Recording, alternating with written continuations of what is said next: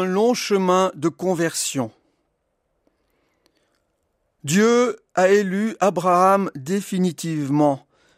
Les voilà alliés. Ils vont cheminer ensemble. Mais pourquoi? À quelle fin?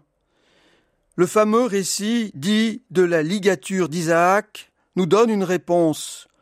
Pas à pas, Dieu initie Abraham à un autre style de vie, le sien. Voilà qui éclaire pour nous les enjeux d'une vie avec Dieu, d'une vie dans la foi. Dans les moments de découragement, on se demande parfois à quoi bon vivre encore. Le sens de vivre dans la durée, c'est d'apprendre, sans cesse et encore, ce qu'est la pensée de Dieu, ce à quoi elle nous appelle. La conversion est un long chemin, il y faut du temps, et il y faut la passion de connaître Dieu, le désir d'entrer dans sa manière d'aimer et d'agir.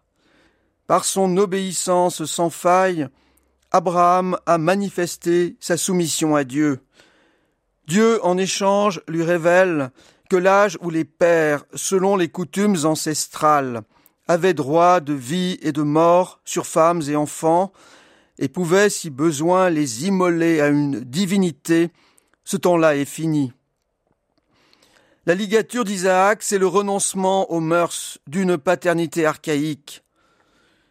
Jésus, lui, nous apprendra que seul Dieu est vrai Père, et que parmi nous, dans l'esprit, il n'y a que des enfants.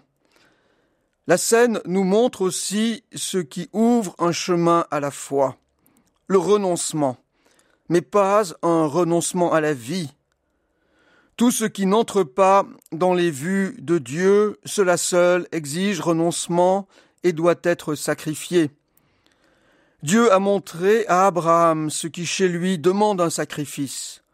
Non, bien sûr, le fils béni de la promesse, mais la toute-puissance d'un homme sur son semblable, sans idée de la miséricorde de Dieu.